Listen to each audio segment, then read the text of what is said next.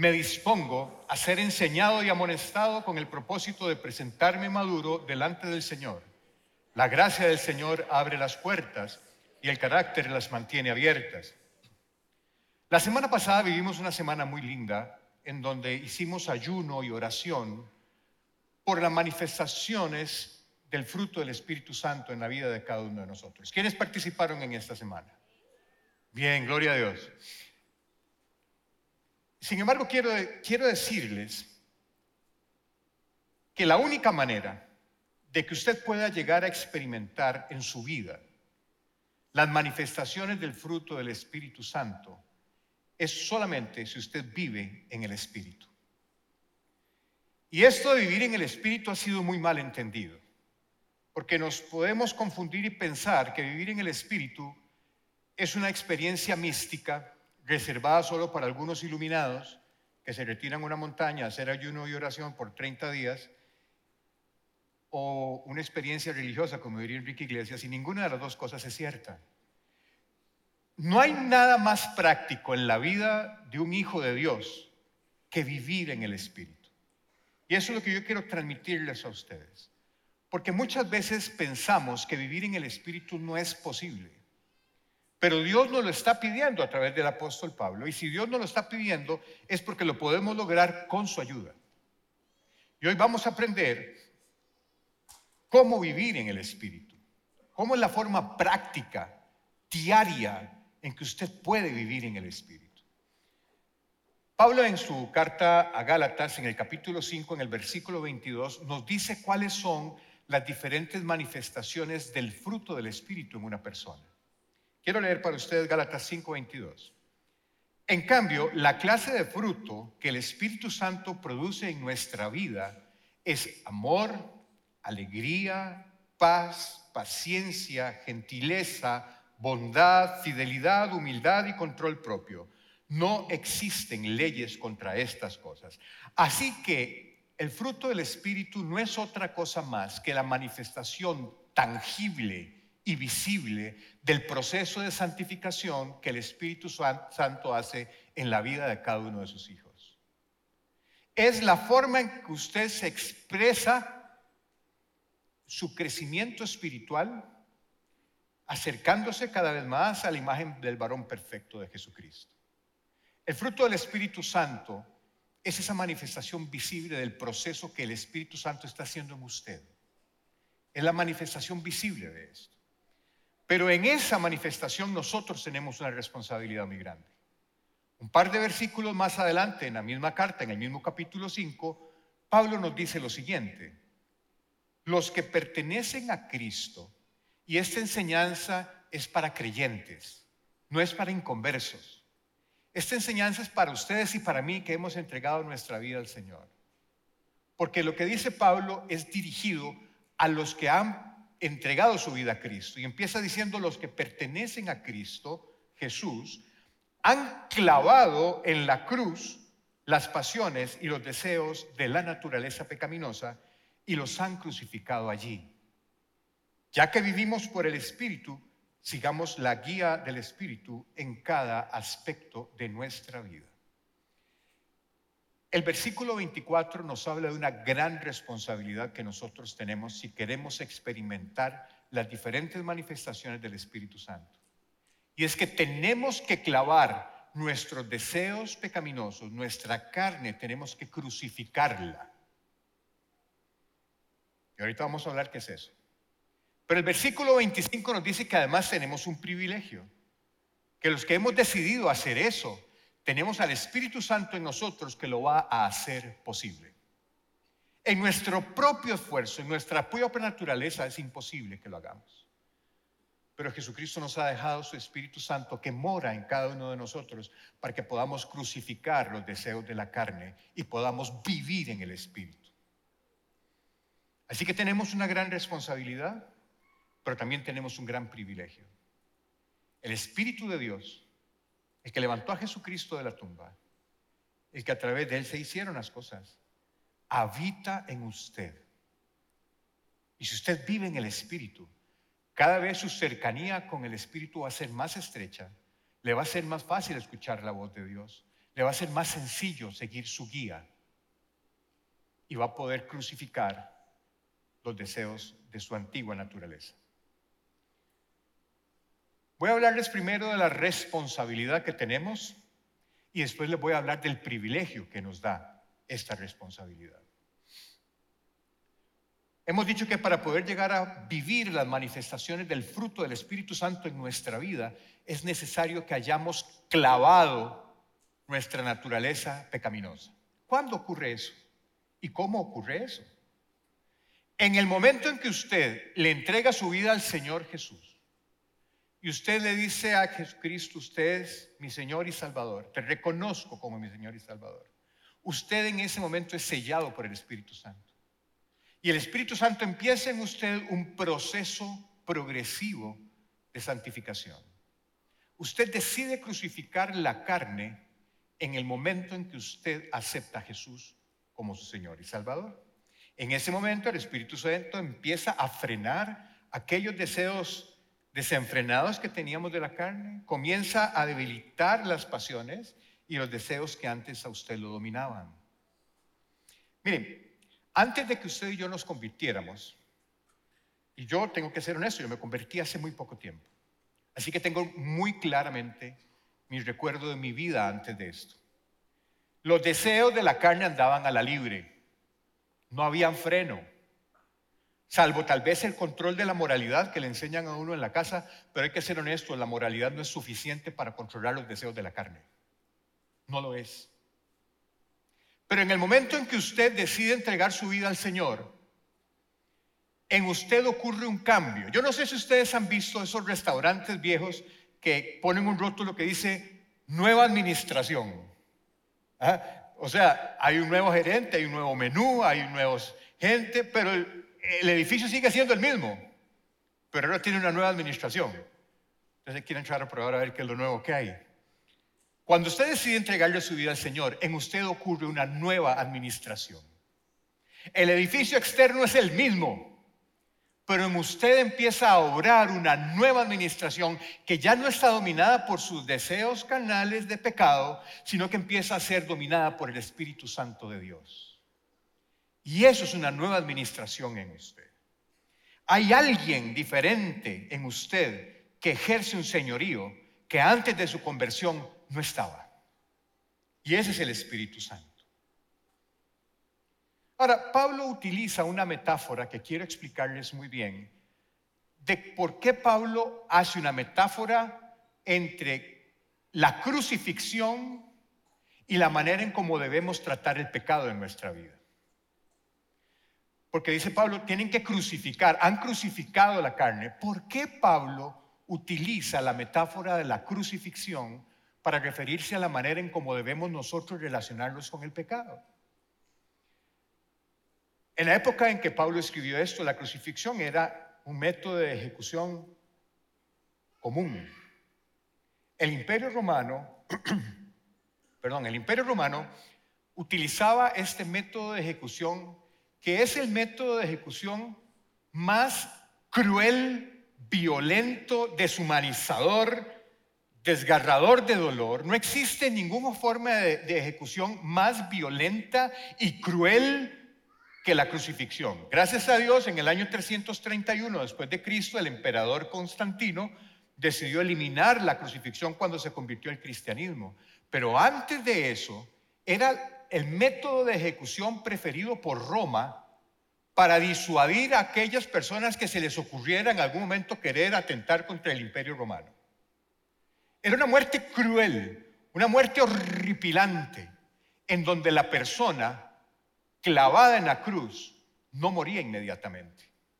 La crucifixión privilegiaba una agonía larga y dolorosa frente a una muerte violenta y aguda. Y entonces hacían que esas personas crucificadas quedaran expuestas a que toda la población los viera morir lentamente y a veces podían durar días muriendo y no los bajaban de la cruz inmediatamente, sino que esperaban a que empezara el proceso de putrefacción y las aves de rapiña se las empezaran a comer. Era un espectáculo horripilante, horripilante. Cuando Pablo hace esta metáfora de la crucifixión con la forma en que tenemos que tratar el pecado, hay cuatro cosas hay cuatro eh, símiles de la forma en cómo nosotros debemos de tratar el pecado y cómo era la crucifixión en la época de Cristo. Lo primero es que el crucificado no moría inmediatamente. Como les decía, la crucifixión privilegiaba una agonía prolongada versus una muerte inmediata. Y la persona duraba días colgada en una cruz, clavada en una cruz. Por la posición que tiene la crucifixión, que te clavan así y con las piernas ligeramente recogidas, la persona no puede respirar. Está colgando de clavos y para poder respirar tiene que levantar un poco el tórax para poder jalar aire apoyándose en los pies. Imagínense ustedes el dolor que eso significa, que están clavados los pies a la cruz y las manos y entre el peso del cuerpo tiene que levantar el tórax para poder respirar. Y poco a poco la persona empezaba a morir lenta y dolorosamente. Cuando ya se había pasado mucho tiempo y la persona no moría, los romanos llegaban a utilizar el crurifragium. El crurifragium no era otra cosa más que coger un mazo y quebrarle los tobillos al crucificado para que no pudiera seguirse levantando por dolor y muriera por asfixia. Igual, igual ocurre cuando usted decide crucificar su pecado. Si usted decide crucificar el pecado que usted lleva, téngalo por seguro que el pecado no va a morir inmediatamente. Va a estar crucificado y agonizante, pero va a estar vivo. ¿Qué quiere decir esto? Que si usted lo está dominando la lujuria, adulterio, robo, mentiras, adicciones, y usted hoy decide salir de ahí y decirle, Señor, hoy quiero crucificar esto, créanme que eso no se muere inmediatamente. Como en el crucificado, eso agoniza y sigue mandándote mensajes. El tema es, ¿qué va a hacer usted con eso? ¿Va a dejar que se crucifique y que muera en la cruz? ¿O va a permitir que se vuelva a bajar de la cruz y vuelva a dominar tu vida? Porque el pecado no muere en el momento en que usted lo crucifica. Empieza su agonía y usted tiene que empezar a lidiar con eso.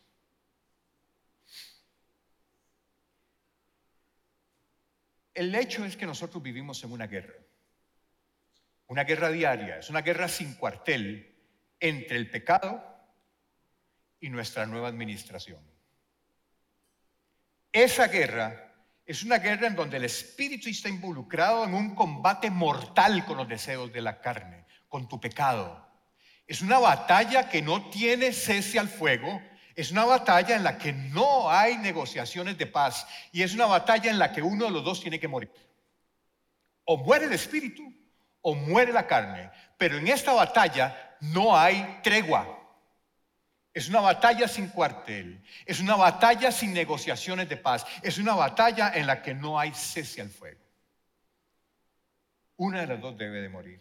Y esa es la verdadera batalla que ustedes y yo estamos viviendo todos los días.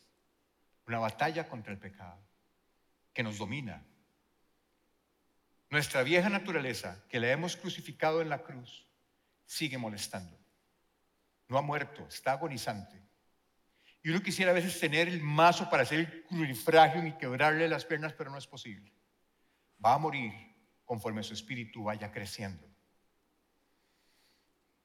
La segunda razón que utiliza Pablo en la crucifixión para, para ver la forma en que nosotros debemos de tratar el pecado. Y acuérdense, es que es la única forma de poder vivir la manifestación del Espíritu. La segunda razón es porque la crucifixión era una forma de ejecución extremadamente violenta y cruel. Hacer morir los pecados requiere también de una muerte violenta y cruel. Con el pecado no se negocia, con el pecado se corta. Porque si usted se pone a negociar con el pecado y a coquetear con él, téngalo por seguro que le van a ganar. Con el pecado se corta. Y el mismo Jesús lo dijo clarito, clarito con una radicalidad absoluta. Jesús lo dijo y lo consigna Marcos en el capítulo 9 de su Evangelio, en el versículos 43 a 48, y dice así, si tu mano te hace pecar, córtatela. Es preferible entrar en la vida eterna con una sola mano que en el fuego inextinguible del infierno con las dos manos. Si tu pie te hace pecar, córtatelo. Es preferible entrar en la vida eterna con un solo pie que ser arrojado al infierno con los dos pies. Y si tu ojo te hace pecar, sácatelo. Es preferible entrar en el reino de Dios con un solo ojo que tener los dos ojos y ser arrojado al infierno, donde los gusanos nunca mueren y el fuego nunca se apaga. Y antes de que salgamos de aquí todos cojos, mancos y tuertos, quiero explicarles qué es esto.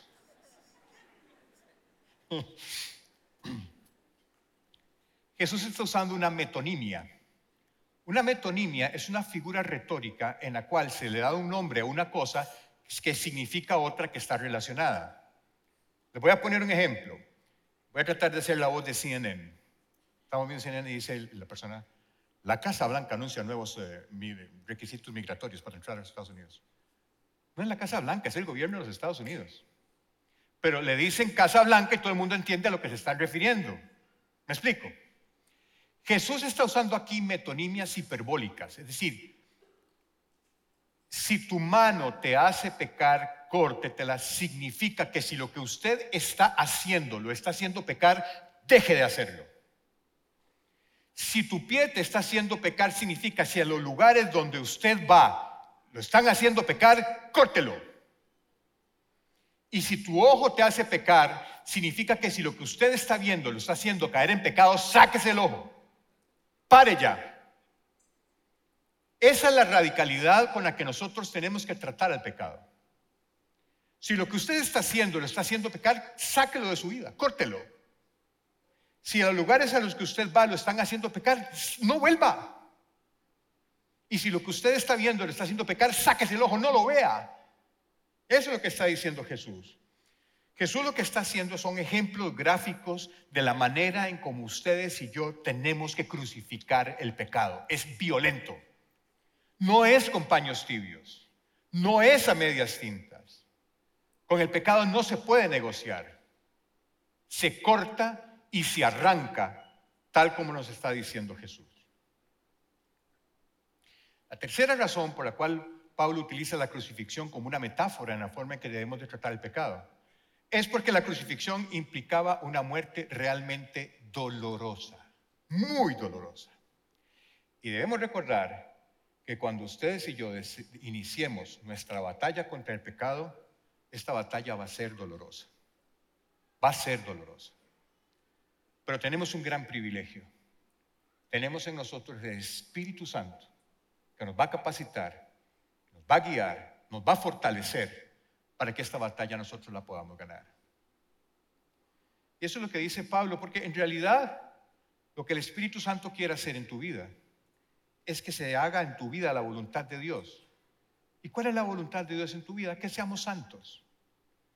Vean lo que dice Pablo en la carta a Tesalonicenses, en la primera Tesalonicenses capítulo 4. La voluntad de Dios es que sean santos. Esa es la voluntad de Dios. Entonces el Espíritu Santo empieza un proceso de santificación en tu vida para que usted vaya siendo cada vez más en este proceso, más espíritu y menos carne.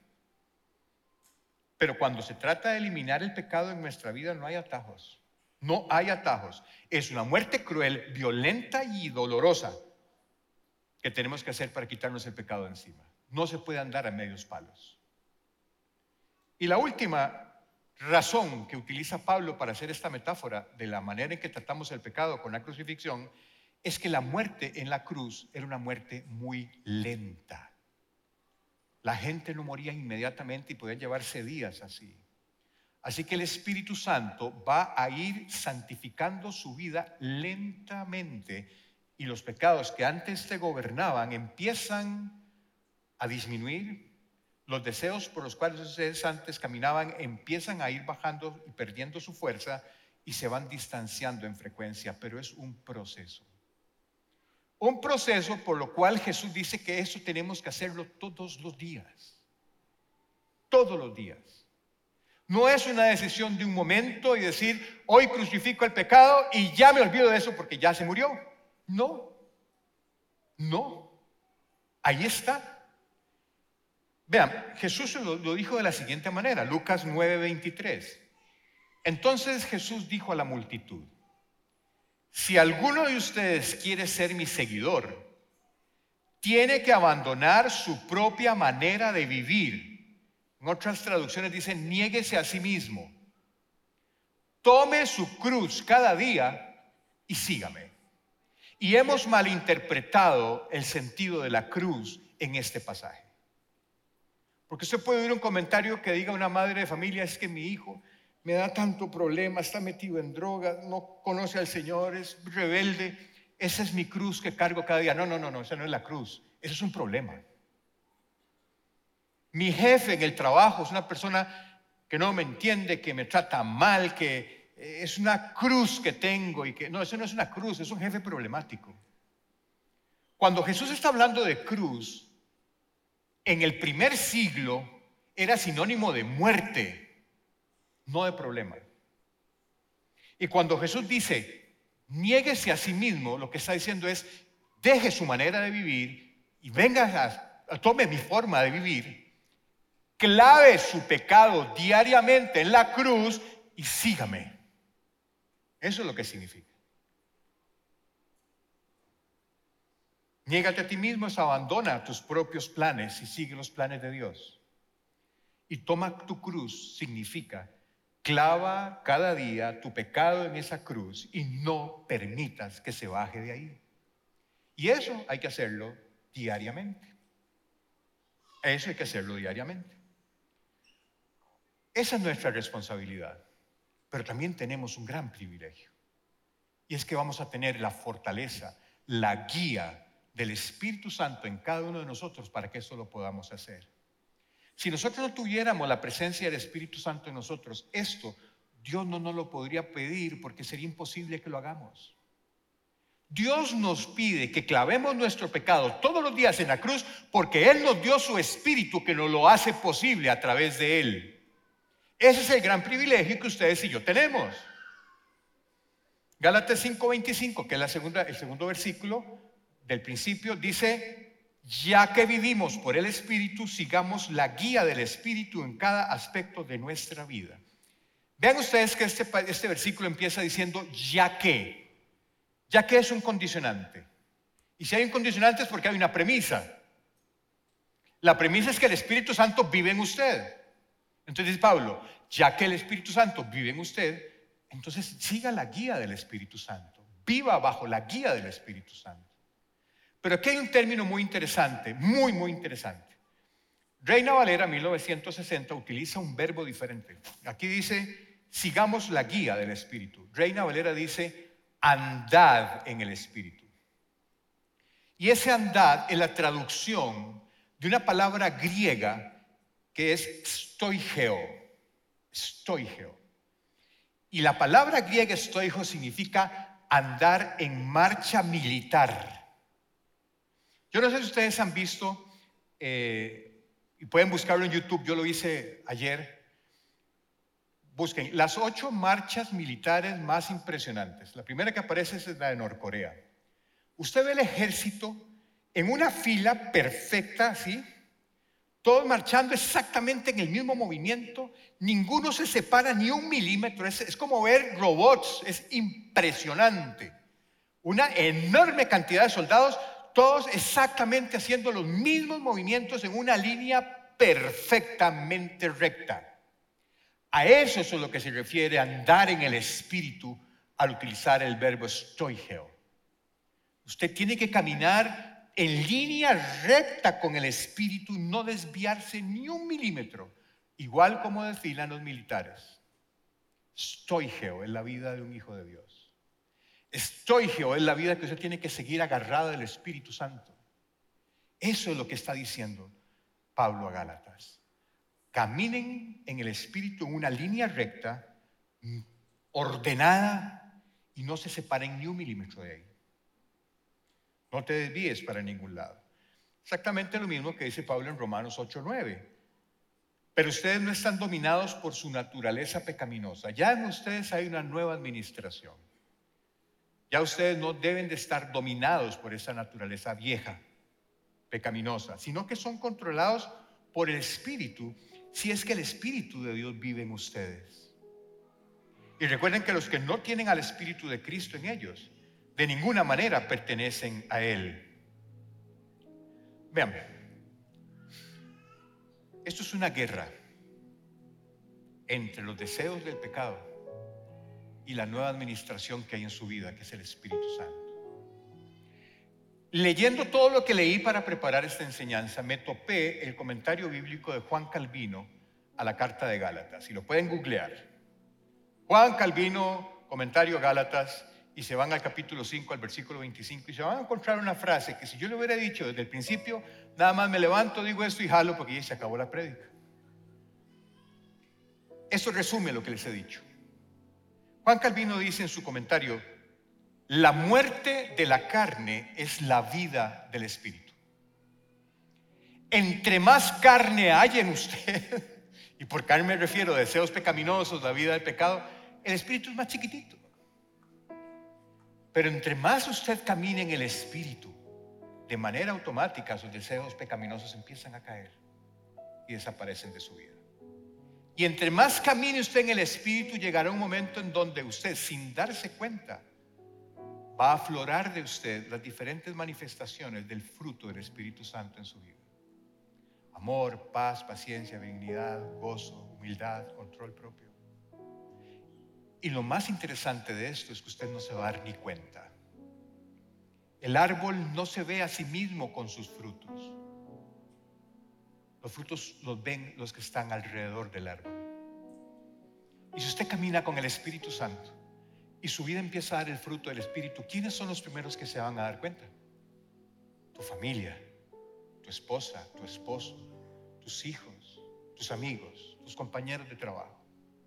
Y van a decir, ¿este? Ese no es. Aquí hay una nueva administración. Aquí hay una nueva administración.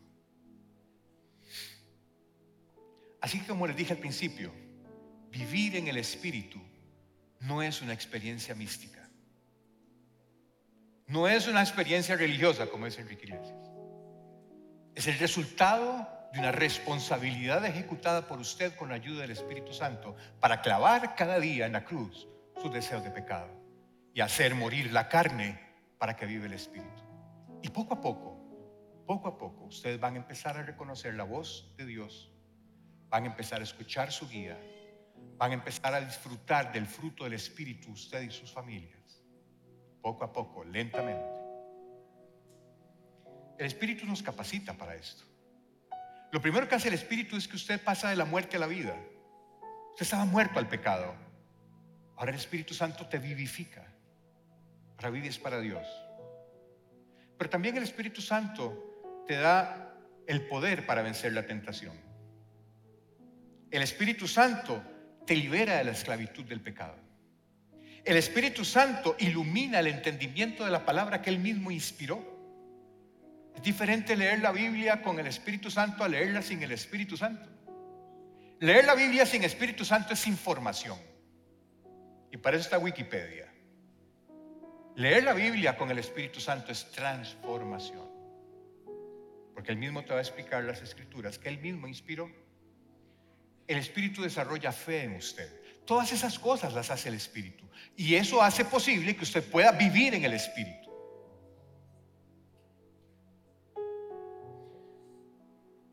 Pablo, antes de hablar del fruto del Espíritu y de las cosas hermosas que el fruto del Espíritu nos da en nuestra vida, hace una lista de las obras de la carne y lo contrasta.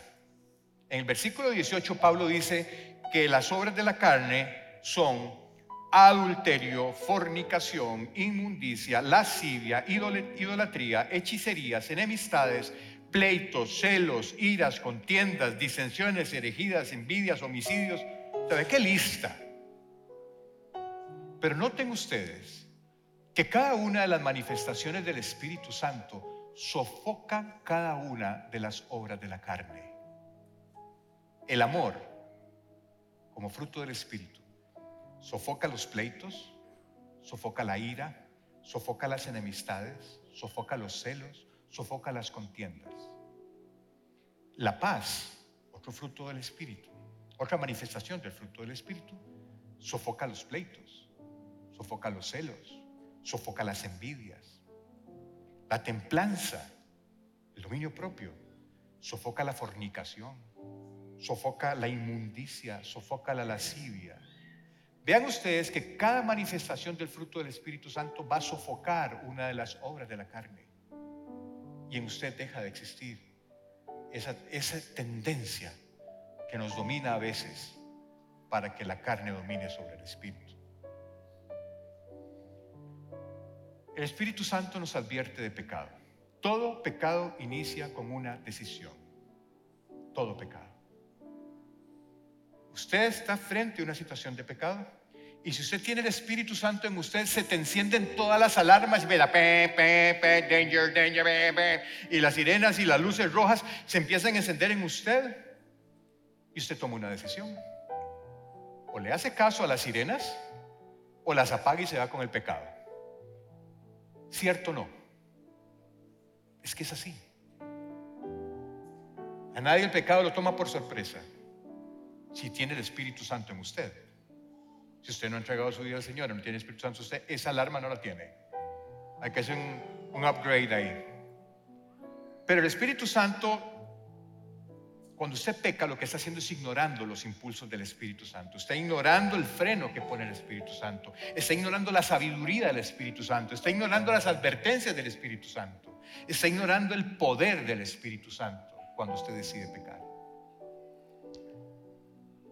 Hay una realidad, una realidad innegable. O usted vive por el Espíritu o usted vive por la carne pero no hay tintas medias. O usted va por un lado o va por el otro, pero aquí no hay paños tibios. Aquí no hay una vía intermedia. Frecuentemente nosotros nos sentimos, no nos sentimos tan mal porque no somos tan pecadores, no hemos matado a nadie, no hacemos hechicería, no hacemos brujería, eh, probablemente no hemos asesinado a nadie, pero olvidamos que hacer las obras de la carne, aunque no sean tan extremas, alimentan en nosotros esa carne crucificada. Y no la dejamos morir. Y no la dejamos morir. Y poco a poco el Espíritu se va alejando de tu vida y empiezas a enfriarte y empiezas a sentirte lejos del Espíritu. Como buen médico les voy a dar los síntomas, los síntomas para que usted revise si su espíritu se está enfriando y después les voy a dar el tratamiento. De aquí se van con tratamiento. Los síntomas son, para que usted se dé cuenta y usted analice si realmente su espíritu se está vivificando o se está haciendo pequeñito. Las cosas de Dios ya no son tan atractivas como eran al principio. Las quejas se vuelven más frecuentes que mi gozo.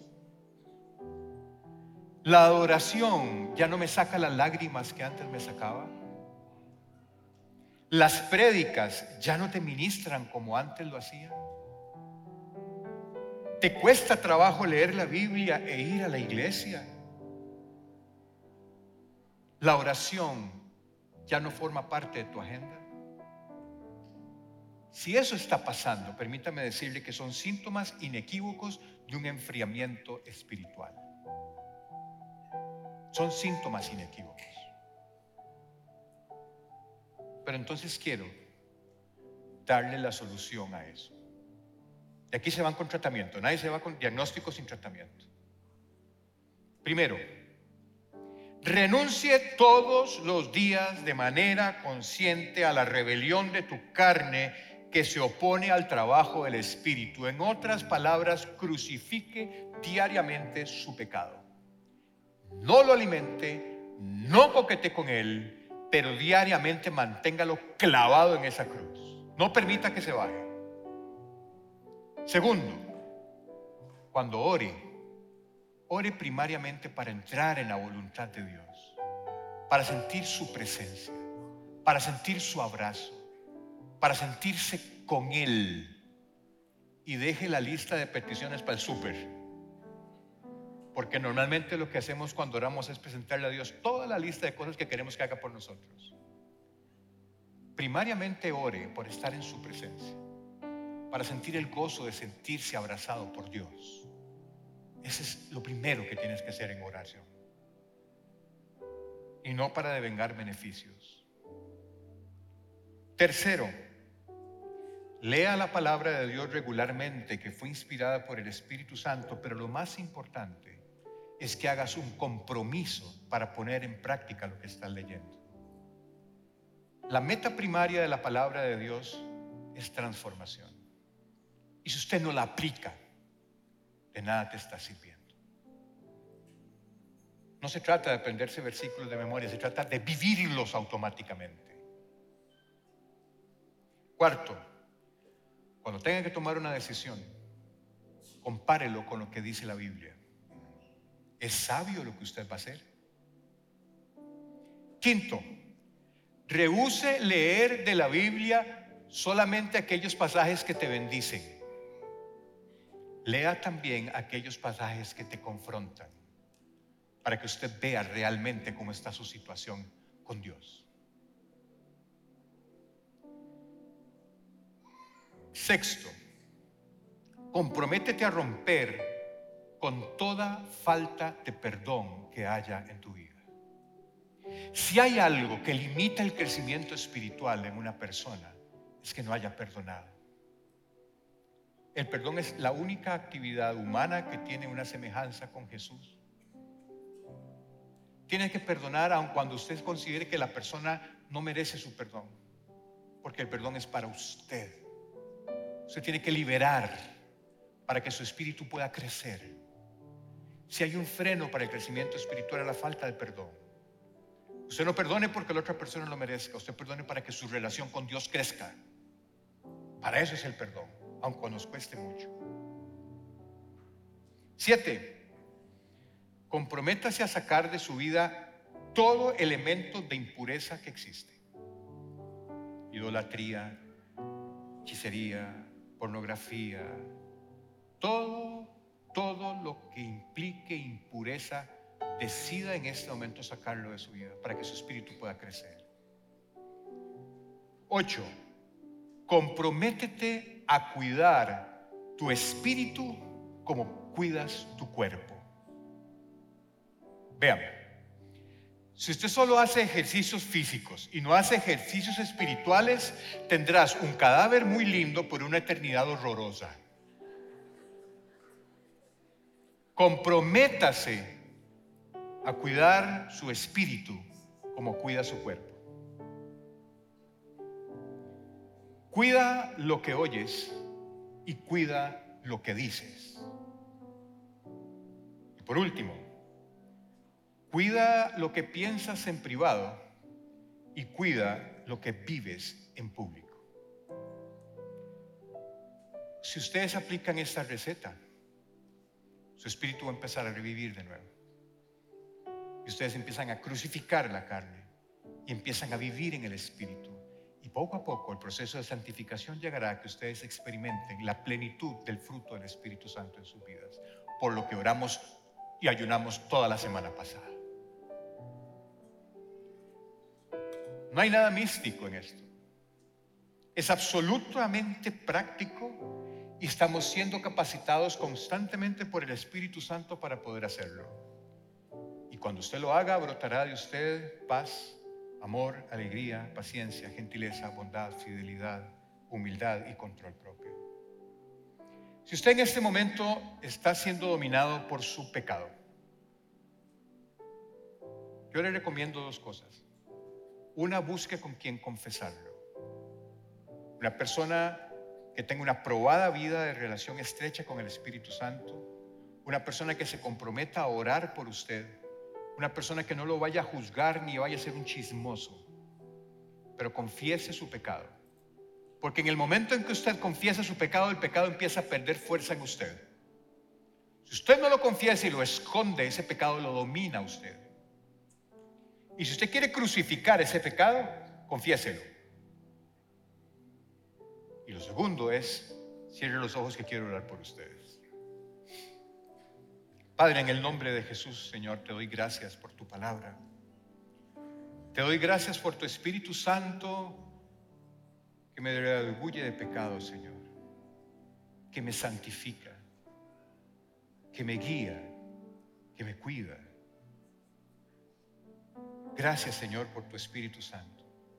Hoy Señor, decido clavar en la cruz este pecado que me está consumiendo. Ya no quiero, Señor, que siga dominando mi vida. Quiero caminar esté contigo.